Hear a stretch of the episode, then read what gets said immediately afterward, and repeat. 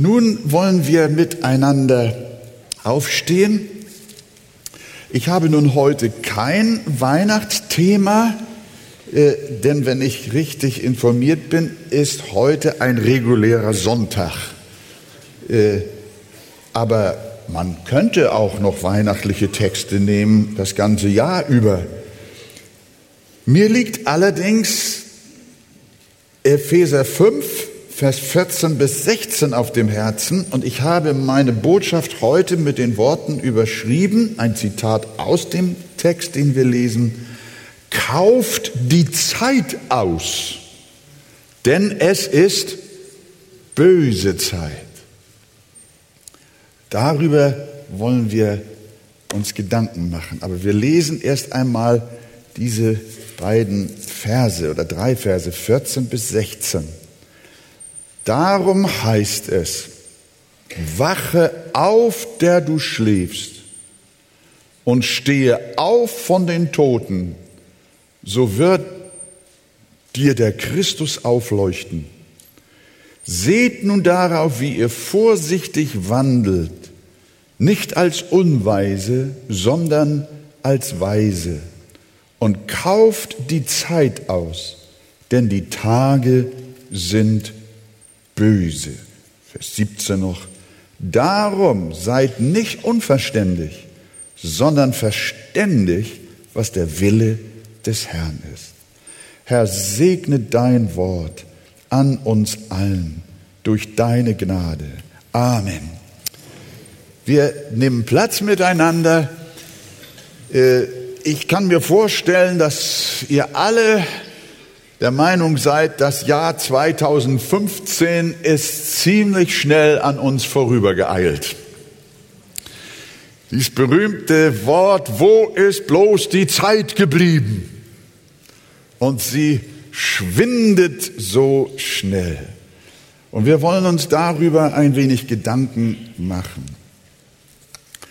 Äh, zunächst einmal die Feststellung, dass dieses Wort, wach auf, der du schläfst, und stehe auf von den Toten, so wird dir der Christus aufleuchten, dass das gerne auch als evangelistisches Wort benutzt wird und durchaus kann man das auch tun. Äh, aber es ist, wenn wir den Zusammenhang des Textes uns anschauen, von dem Apostel nicht als evangelistisches Wort zu verstehen, sondern es ist ein Wort an die Gemeinde. Äh, natürlich wollen wir auch heute Morgen den Menschen unter uns predigen, äh, die noch nicht im lebendigen Glauben stehen und ihnen auch zurufen, wach auf, ihr verdorrten Gebeine, wie Ezekiel 37 es uns sagt, hört das Wort des Herrn. Wach auf, der du schläfst. Lass dich erretten, lass dich versöhnen mit Gott, bekehre dich. Steh auf von den Toten und werde ein lebendiger Nachfolger des Herrn. Das könnte man sicherlich aus diesem Text machen. Aber wir wollen uns mit dem beschäftigen, was das gesamte Wort sagt. Gleichzeitig beten wir für Menschen unter uns, die noch keine Antenne für den lebendigen Glauben haben. Wir sehen, dass in diesem Wort ein Mahnruf an wiedergeborene Christen steckt. Paulus erinnert die Kinder Gottes daran, ein reines und wohlgefälliges Leben zu führen, angesichts der schnellen und bösen Zeit, der kurzen und bösen Zeit. Äh, ich lese nachher noch diese Verse. Paulus erinnert uns in Vers 5 daran, dass Gottes Kinder nicht in Unzucht, Habgier und Götzendienst verwickeln sein sollen, dass sie auch nicht an den Sünden der Welt teilhaben sollen, in Vers 7. In Vers 8 sagt er, wandelt als Kinder des Lichts. Und in Vers 11, habt keine Gemeinschaft mit unfruchtbaren Werken der Finsternis. So sollen also die Epheser Christen in dieser Welt leben als Menschen, die wach sind, was auch ihre Reinheit angeht, was auch, was auch ihre Distanz von der Sünde und dem Sünden der Welt anbetrifft. Und da ist, das ist gemeint, dass Christen schläfrig werden können, oberflächlich werden können hinsichtlich auch der Reinheit ihres Lebens und auch der Reinheit der Gemeinde, der Heiligkeit. Gott sagt ja, ich bin heilig und ihr sollt auch heilig sein. Und wenn wir so schauen, wie auch die kirchliche Welt insgesamt, auch die freikirchliche Welt auch versucht wird, äh, äh, dass Einfluss auf sie genommen wird, dass man Sünde nicht mehr ernst nimmt, die Gebote Gottes relativiert, sein Wort auch mehr oder weniger meint jetzt neuerdings anders auslegen und lesen zu können, dann äh, fängt man an, so schläfrig zu werden. Die Kirche schläft und dämmert so dahin. Und genau hier rein äh, sagt der Apostel, wach auf, der du schläfst. Und steh auf von den Toten. Das ist eigentlich ein Bild davon, wie es Tote gibt auf dem Acker und ein Lebendiger legt sich dazu und schläft unter den Toten ein. Im Grunde genommen richtet Paulus ein Wort an die Christen, die sich zu den Toten gelegt haben, um zu schlafen. Man könnte sagen, sie liegen mitten unter Leichen. Ist das der Platz von Christen? Natürlich nicht. Aber viele, die einst zum Leben, zum Leben wiedergeboren worden sind, die liegen jetzt unter den Toten und schlafen. Und auch allgemein gesehen, die Gemeinde Jesu äh, ist manchmal gar nicht mehr zu unterscheiden von dem Wesen der Welt und ihrem Lebensstil und ihrer Art, wie sie denkt und wie sie spricht. Und da liegt die Kirche und die Gemeinde eigentlich lebendig, von Gott lebendig gemacht, aber sie liegt tot unter den, sie liegt lebendig unter den Toten. Und manche sind sowieso tot, geistlich tot. Obwohl sie leben, schlafen sie auf dem Friedhof. Und jetzt kommt Paulus und sagt, ihr lieben Epheser-Christen, habt ihr keinen besseren Ort zum Ruhen als den Acker der Totengebeine? Und da kann man Paulus verstehen, dass er nicht im Plural spricht, sondern im Singular und damit eigentlich jeden persönlich aufruft. Und er sagt, wach auf und steh auf von den Toten. Die Bibel mahnt uns immer wieder, dass wir uns von der Welt geschieden halten sollen, von dem System dieser Welt. Wir sind noch in der Welt, lehrt uns der Herr, aber nicht von der Welt.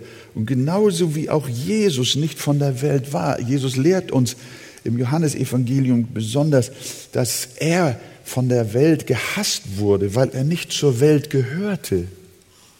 Und er sagt, sie werden auch euch hassen, weil ihr nicht zur Welt gehört. Man meint, dann wäre eine Kirche richtig, wenn sie zur Welt gehört. Und wenn überhaupt kein Unterschied mehr feststellbar ist. Nein, wir sollen nicht die Welt räumen, aber auch nicht ein Herz und eine Seele mit den Ungläubigen, mit den Gottlosen sein. Jakobus 4, Vers 4, das bekannte Wort, ihr Abtrünnigen, wisst ihr nicht, dass Freundschaft mit der Welt Feindschaft mit Gott ist. Das, muss man auch sich bei unserem heutig humanistisch vorherrschenden Denken, muss man sich das auf der Zunge zergehen lassen. Gott sagt, die Bibel sagt, dass Gott ein Feind der Welt ist. Es ist wahr, Gott liebt die Welt. dass er seinen eingeborenen Sohn gab. Wir haben das am Weihnachten ja gehört, auf dass alle, die an ihn glauben, nicht verloren werden. Aber die Bibel lehrt uns auch, dass Gott ein Feind ist der Welt, weil die Welt in Feindschaft ihm gegenüber und seinem Gebot lebt. Die Feindschaft geht nicht von ihm aus, sondern die Feindschaft geht von uns aus. Wir haben sie begründet. Und deshalb, wer der Welt Freund sein will, der wird Gottes Feind sein. Da müssen wir uns Gedanken machen. Wir erleben das auch manchmal so, äh, wenn wir dann auch uns durchringen müssen, auch mal Gemeindedisziplin zu üben, auch an Menschen und Mitgliedern unserer Gemeinde, die in schwere Sünde fallen, die dabei sind, durch Ehebruch ihre äh, Ehe und auch ihre Familie zu zerstören und auch den Ruf der Gemeinde zu zerstören, dass wir dann natürlich Maßnahmen entsprechend der Heiligen Schrift äh, äh, äh vornehmen mit unserem zwölfköpfigen Ältestenrat und äh, dann müssen wir solche Menschen raustun aus der Gemeinde. Und da stößt man immer mehr auf Widerstand.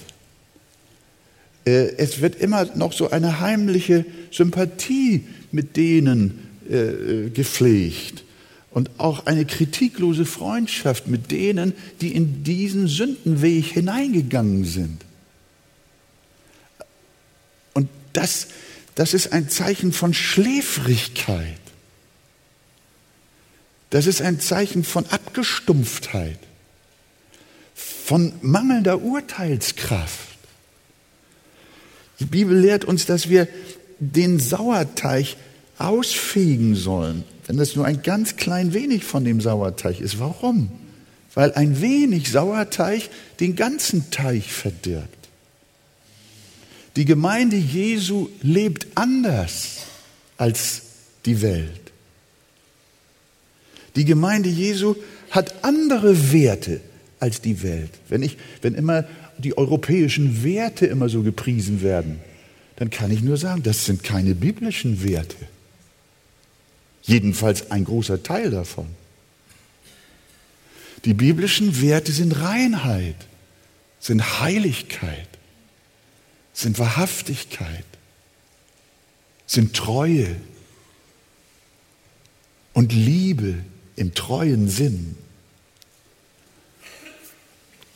Und das macht die Sache in der Gemeinde dann kompliziert. Paulus schreibt hier in unserem Text, Vers 11, habt keine Gemeinschaft mit den unfruchtbaren Werken der Finsternis, sondern deckt sie vielmehr auf. Dass Christen hier oft keine Urteilskraft mehr haben, zeigt, dass sie schlafen. Sie legen sich zu den toten Werken der Abtrünnigen und sie werden immer sensibler, immer abgestumpfter. Alles ist richtig und alles muss erlaubt sein, obwohl sie auch in unserem Text Vers 5 lesen, denn das sollt ihr wissen, dass kein Unzüchtiger oder Unreiner oder Habsüchtiger, das sind Götzendiener, ein Erbteil hat am Reich Christi und Gottes. Paulus warnt in Vers 6 bis 7 in unserem Text, lasst euch von niemand verführen mit leeren Worten. Heute kannst du in christlichen Blättern lesen, dass man die Bibel doch gar nicht mehr so verstehen muss, man kann sie auch anders lesen. Und das sagen dann Pastoren und Verkündiger, die eigentlich die Bibel gut kennen. Und du hast das Gefühl, ja, die Väter der Christenheit, die waren alle ganz schön blöde. Die konnten nicht Deutsch. Die konnten die Bibel nicht lesen. Aber wir, wir haben die Weisheit jetzt mit Löffeln gegessen. Wir wissen in aufgeklärter Zeit, wie man die Bibel richtig verstehen muss. Die Alten, die waren von gestern. Ihr Lieben, das ist eine Anmaßung, eine Arroganz, ein Stolz. Paulus sagt, lasst euch von niemandem verführen mit leeren Worten. Denn um dieser Dinge willen kommt der Zorn Gottes. Über die Kinder des Ungehorsams. Und dann sagt er noch diesen Satz, werdet nicht ihre Mitteilhabe. Werdet nicht teilhaftig an den Sünden der Abtrünnigen, an den Sünden der Oberflächlichen. Viele wollen die Gemeinde gerne für Unheiligkeit und Unreinigkeit öffnen, obwohl doch das Licht keine Gemeinschaft mit der Finsternis haben soll. Gläubige, die sich mehr Toleranz und mehr Großzügigkeit hinsichtlich der Gebote Gottes wünschen, merken nicht, dass sie schlafen. Das ist das, was dem Paulus hier in diesen Versen am Herzen liegt.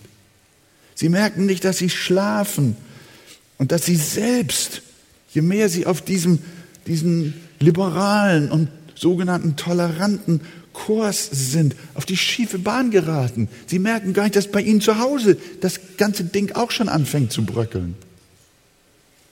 Dieser Sachverhalt ist es, der Paulus drängt, unseren Abschnitt zu schreiben. Wach auf, sagt er, wach auf, der du schläfst. Lass dich nicht so mittreiben.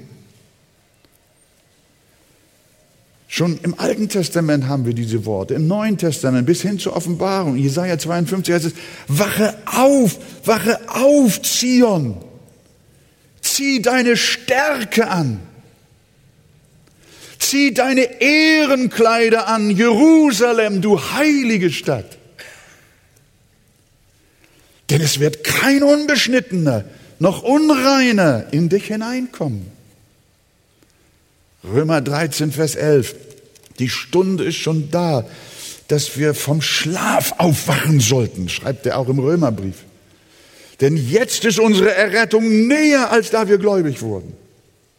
Und Offenbarung 3, Vers 2, das sind nur Ausschnitte, dieses, dieser Ausdruck, erwachet, werde wach, erwacht vom Schlaf. Das ist ein Weckruf, der durch die ganze Bibel geht, immer wieder. Wach auf, der du schläfst.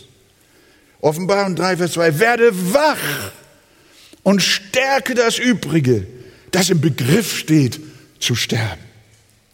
Schlafe nicht. Lass dich nicht einlullen von dem Geist dieser Zeit, wie wir hören werden. Es sind böse Tage. Lass dich nicht einlullen, sondern wach auf, wach auf. Geht es uns nicht oft wie den Jüngern, die gerade dann eingeschlafen sind, als ihr Meister den entscheidenden Kampf gekämpft hat. Ich empfinde, dass die Gemeinde Jesu in dieser letzten Zeit auch in einer Krise steht, an der sich erweisen wird, welchen Weg wir einschlagen. Es ist ein Kampf zwischen Licht und Finsternis. Absolut nicht vergleichbar mit dem Kampf Jesu in Gethsemane.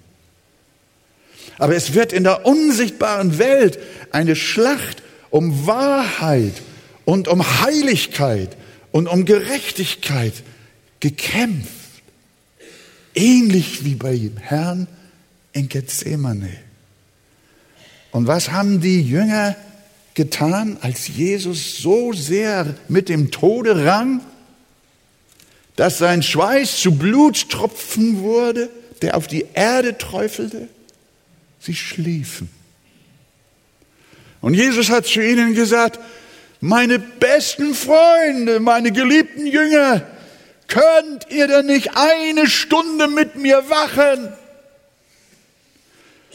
Müsst ihr immer dösen? Müsst ihr immer euren Kinn auf der Brust haben? Sind eure Augen immer müde?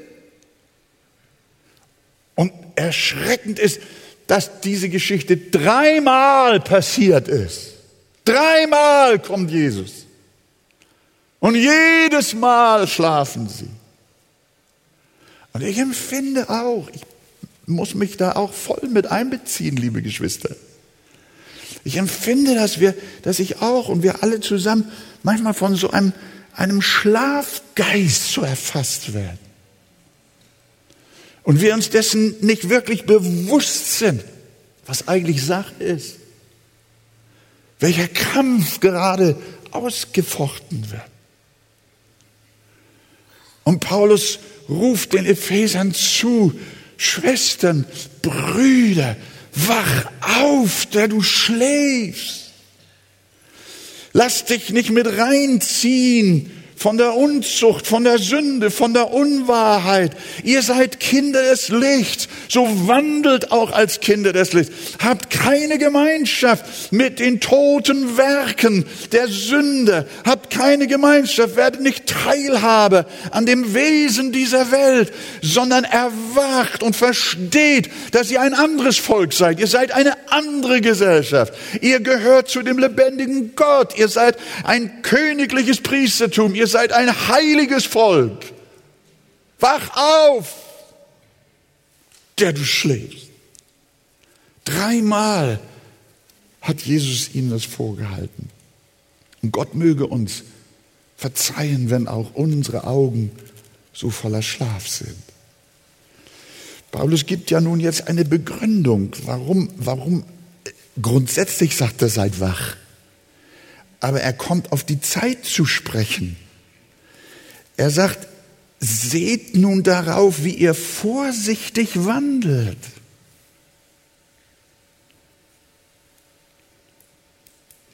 Nicht als Unweise, sondern als Weise und kauft die Zeit aus.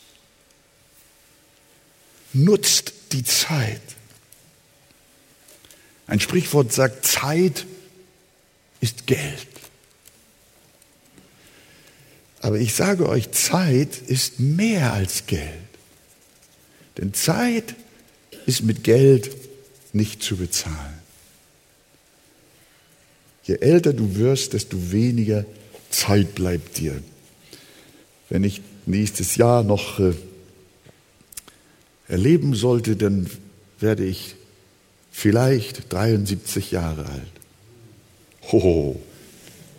Ja, aber das ist verrückt, ist das. Dauernd denkst du darüber, nicht dauernd, aber wenn du über dein Leben nachdenkst, dann denkst du, Mensch, 73 Jahre, das bedeutet auf Deutsch, dass der allerlängste Teil deines Lebens schon hinter dir liegt. Oder äh, würdet ihr das anders sehen? das, ist, das, das, das ist so. Die Sanduhr ist schon ziemlich durchgelaufen. Da ist vielleicht noch ein kleiner Rest, wenn überhaupt noch. Das ist schon eine nachdenkenswerte Sache. Und wir haben nicht mehr unbegrenzt davon. Junge Leute scheinen manchmal mit ihrer Zeit um sich zu werfen und sie zu verschwenden, als würden ihre Jahre immer mehr werden. Aber ich erinnere mich, als ich junger Bauingenieur war, da sollte ich für einen recht äh, wohlhabenden Mann in weiterer Nachbarschaft einen modernen Anbau tätigen an sein vorhandenes Haus. Das Wohnzimmer war ihm zu klein. Da musste ich ein riesengroßes Wohnzimmer bauen mit einer Terrasse äh, davor, mit Überdachung und allem, was da in jener Zeit damals dazugehörte.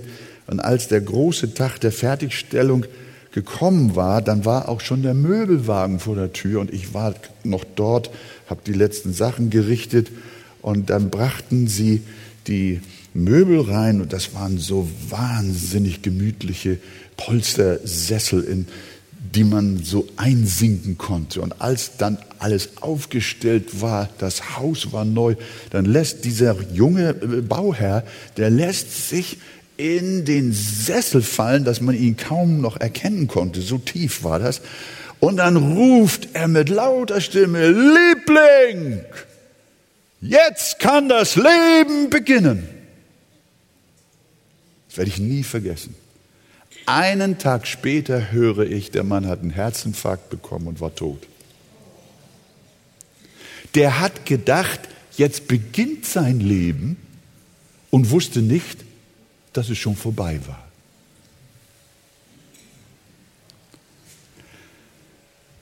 Dann sagen die Menschen, ich hoffe, dass niemand hier ist von dieser Sorte. Für Jesus habe ich keine Zeit. Für Gott habe ich keine Zeit. In die Versammlung zu gehen, habe ich keine Zeit. Mich zu bekehren später, dafür habe ich jetzt keine Zeit. Mein Freund, wenn das deine Philosophie ist, dann sage ich dir, es kann sein, dass du sehr recht hast, dass du keine Zeit hast. Du hast nämlich nicht mehr viel Zeit, wenn überhaupt noch Zeit, dich zu bekehren. Morgen kann schon Schluss sein. Und deswegen müssen wir verstehen, von der Zeit haben wir nicht so viel, wie wir wollen. Wenn du nur noch 100 Euro hast und hast eine Familie und eine liebe Frau und du leidest Hunger, wofür wirst du die 100 Euro einsetzen? Wahrscheinlich gehst du zu einem Juwelier und kaufst für 100 Euro deiner Frau eine Kette oder Parfum oder sowas. Machst du das? Nein. Wahrscheinlich kaufst du dir Brot und teilst alles noch gut ein, dass du so weit wie möglich damit kommst. Und deswegen sagt uns die Bibel, lehre uns bedenken, dass wir sterben müssen, auf dass wir klug werden. Genauso ist es mit der Zeit. Du hast wenig Zeit und deshalb lebe nicht in den Tag oder ins Blaue hinein, sondern teile ein, was du mit deiner begrenzten und kostbaren Zeit machst. Und deshalb habe ich den Satz hier in meinem Konzept unterstrichen, wähle eines, wofür du lebst. Lebe für eine Sache, für die es sich lohnt zu leben. Gewiss haben wir uns alle schon mal verzettelt und uns bei der Menge der Aufgaben sogar zerrieben.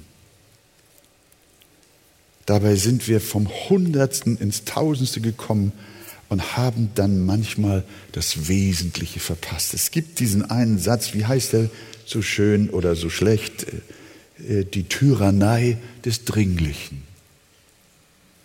Alles ist wichtig, alles ist dringlich und du musst es alles erledigen. Aber eine Sache kommt zu kurz. So kann man es mit seinem ganzen Leben machen. Ein bisschen essen und trinken, ein bisschen kaufen und verkaufen, ein bisschen lieben und verlieben, ein bisschen Fernsehen und Vergnügen, natürlich auch Arbeit und Urlaub nicht zu vergessen, auch ein bisschen Glaube und Kirche, ein bisschen Computer, ein bisschen Surfen, äh, bisschen Zeitung lesen, bisschen Kreuzworträtsel. Du, und ehe man sich versieht, ist die Lebenszeit durch die Sanduhr durch, sodass am Ende oft resignierend gefragt wird, war es das? War es das? Ich kann mir vorstellen, dass vielleicht der eine oder andere hier sitzt und sagt, ja Mensch, wenn ich meine letzten 30, 40, 50, 60 Jahre oder noch mehr so zurückdenke, was habe ich eigentlich alles gemacht? Mensch, teilweise war das Blödsinn. Und jetzt weiß ich gar nicht, wie ich, wie ich dazu gekommen bin, dass ich jetzt so alt bin. Und dann sagst du, war es das wirklich? War, war, war das mein Leben? Hat sich das gelohnt? Das ist das, was Paulus hier so auch im Sinn hat, uns zu sagen. Nur rumdatteln Viele Menschen wollen von allem ein bisschen und ihr ganzes Leben ist nichts als probieren. Sie haben sich für nichts entschieden, kein Ziel gewählt, keine Prinzipien in ihrem Leben, denen sie alles andere unterordnen. Sie haben nichts, wofür sie leben. Paulus sagt, führt euer Leben nicht als unweise, sondern als weise und kauft die Zeit aus. Wer seine Zeit sinnvoll nutzt, wird in der Bibel als klug bezeichnet. So einer war Jesus. Der war schon als Zwölfjähriger, wusste Jesus schon, was Sache war. Der hat als Zwölfjähriger schon Durchblick gehabt sein Leben nicht zu verzetteln. Als die Seinen ihn endlich nach langer, schmerzlicher Suche im Tempel gefunden hatten, dann rief er ihnen zu ihrem Erstaunen zu, wisst ihr nicht, dass ich sein muss in dem, das meines Vaters ist? Wisst ihr nicht, wo ich hingehöre? Ich muss manchmal so, wir sind ja so ein bisschen unter uns, die Fernsehkameras sind heute nicht dabei, aber es ist, es, ich kann manchmal, manchmal, ich kann manchmal den Herrn Jesus verstehen. Mir geht es manchmal, ist es mir im Laufe der Jahre manchmal so gegangen, dass ich dachte, ich, ich wüsste gar nicht, was ich mit meinem Leben anfangen sollte. Es sei denn, es wird für Jesus gelebt. Nur Jesus ist die Erfüllung und das Ziel meines Lebens. Wisst ihr nicht, dass ich sein muss in dem, das meines Vaters ist? Im Hause seines himmlischen Vaters zu sein und dessen einen Auftrag zu erfüllen, das war sein Leben. Das war seine Hauptsache.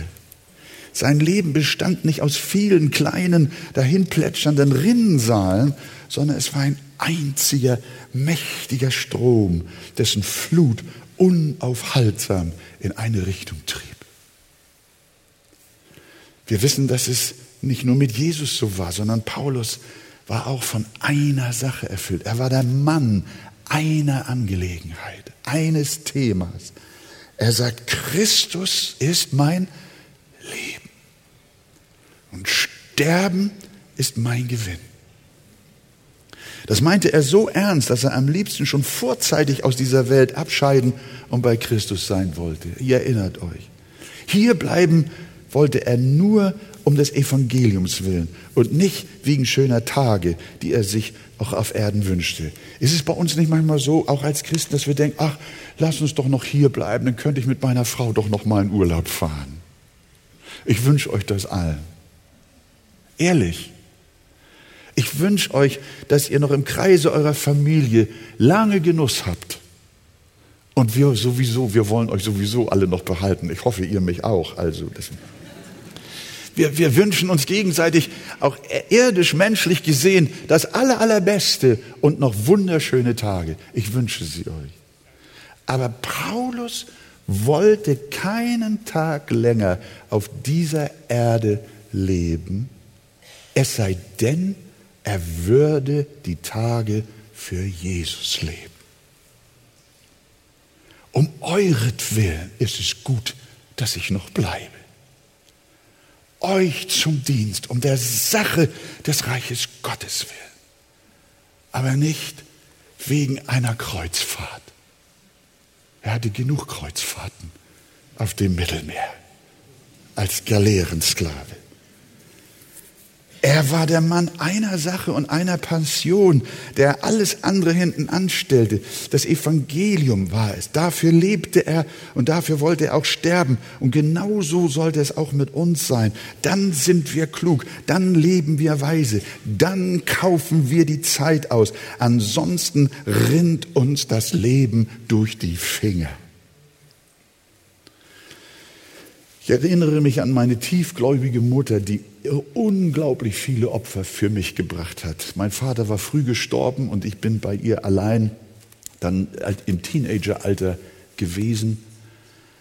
Und meine Mutter machte sich sehr viel Mühe, ihrem einzigen Sohn eine gute Zukunft zu erarbeiten. Sie ging morgens um vier, das muss man sich vorstellen, morgens um vier ins Büro als Putzfrau Sie arbeitete nachmittags am Häuschen und im Garten, um alles gepflegt und wertvoll für mich zu erhalten. Sie lebte für ihr Kind. Sie lebte für Wolfgang. Sie wollte es möglich machen, mir das Gymnasium und das Studium zu verdienen. Damals gab es nur wenig, äh, wie nennt man das, äh, Förderung, äh, BAföG, genau. Aber langsam begriff sie, dass sie geistlich dabei selber unter die Räder kam. Je mehr sie sich für die irdischen Dinge zerrieb. Und eines Nachts träumte sie, das hat sie mir dann erzählt, sie war dabei, in einem riesigen Torfabbaugebiet Torf zu stechen. Und ehe sie sich versah, brannte der ganze Torf, den sie mühevoll mit nach Hause schleppen wollte, lichterloh. Alles, was sie mit nach Hause gebracht hatte, war in den Flammen verloren. Und als sie von diesem Traum aufwachte, war sie erschüttert. Und das veranlasste sie, anstatt noch mehr für mich zu arbeiten, lieber mehr für mich zu beten. Das waren ihre Worte. Wofür schuftest du?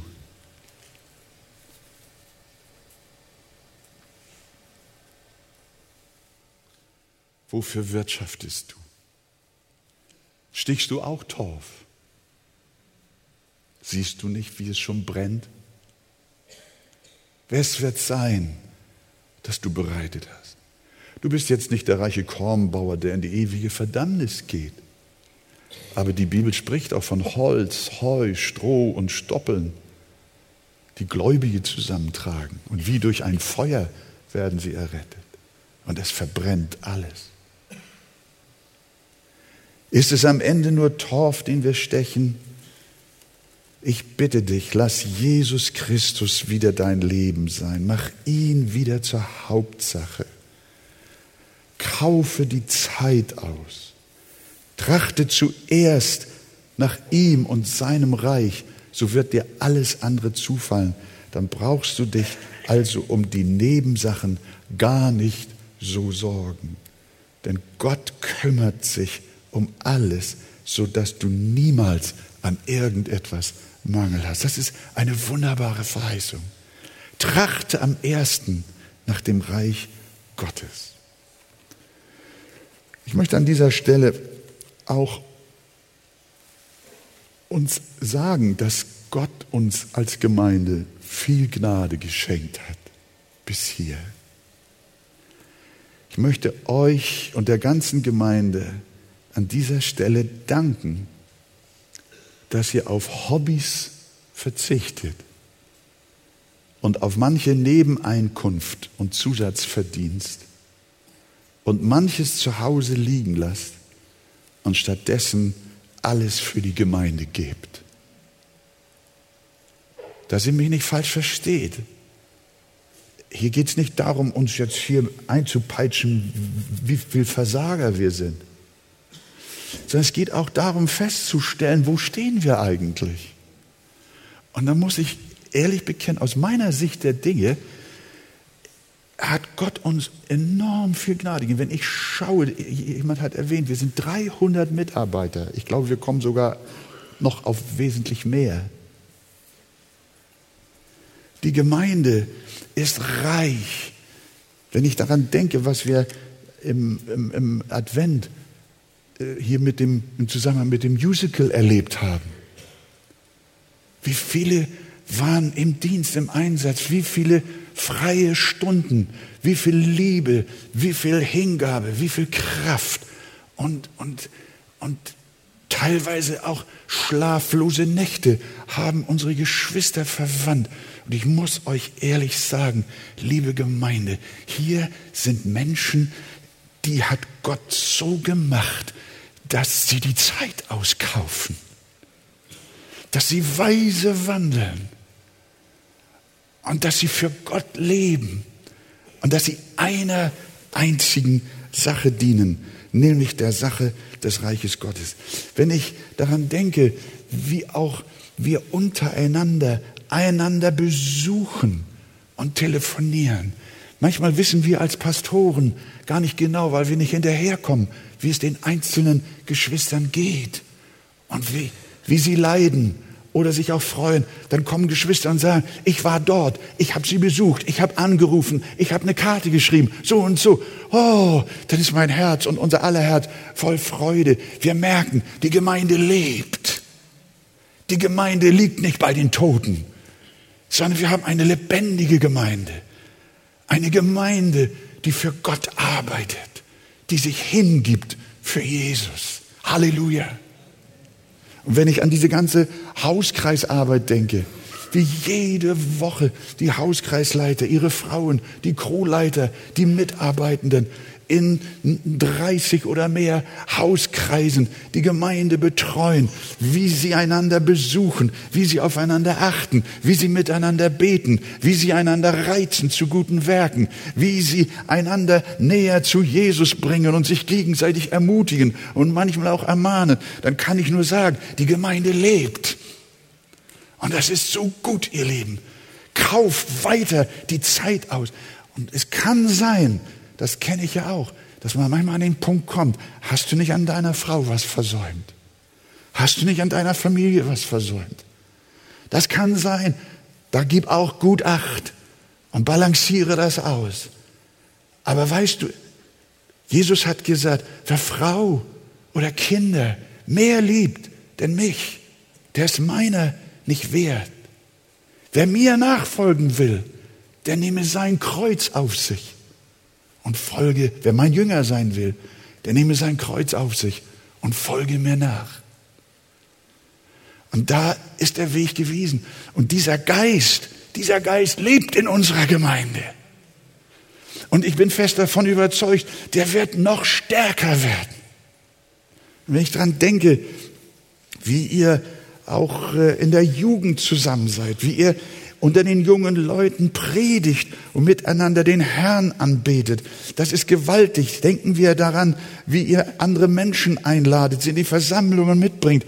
Bei dem bei dem Musical war die Kirche voll. Ich konnte nicht hier sein, weil ich aus Basel nach Hause kam. Ich war total kaputt. Ich bin am Flughafen gewesen habe gedacht, Wolfgang, gehst du noch in die Versammlung oder nicht?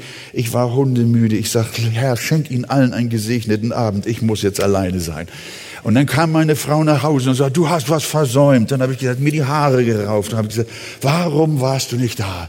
Die haben alle so geschwärmt. Und dann sagen sie, da waren so viel un gottferne Menschen, so viel unerrettete Leute, so viel Freunde, so viel Nachbarn, so viel Angehörige, Verwandte, Arbeitskameraden, Studienkollegen. Die Kirche war voll. Heiligabend habt ihr wieder die Menschen mitgebracht. Ja, es waren ja fast Hunderte. Die Empore war voll bis oben hin. Ich habe da irgendwo mit meiner Frau gesagt, Gott gepriesen, dass wir so eine wunderbare Kirche haben, so ein herrliches Gebäude. Freut ihr euch auch darüber?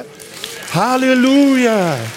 Und, und, und jetzt, ihr Lieben, jetzt kaufen wir die Zeit aus. Jetzt setzen wir alles auf eine Karte. Jetzt leben wir für eine Sache und wir leben für einen Herrn. Die Zeit ist böse, in der wir leben. Was geht uns diese Zeit an? Selbstverständlich. Wir wollen gute Bürger dieses Landes sein. Selbstverständlich. Und der Stadt Bestes suchen, soweit wir können. Aber wir wissen, unsere Bürgerschaft ist nicht hier, sondern sie ist im Himmel. Ist das so?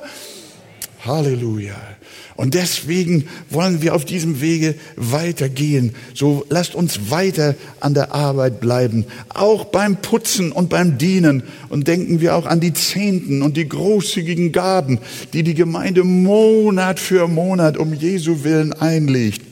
Denken wir an die Beter in der Gemeinde, überhaupt an die Versammlung, mit welcher Spannung, mitsamt eurer Bibel ihr Sonntag für Sonntag kommt und mit Freuden die Heilige Schrift studiert. Dem Herrn sei Dank für eine lebendige Gemeinde. Oh, möge es so sein, möge ich recht haben, dass die Arche keine schlafende Gemeinde ist.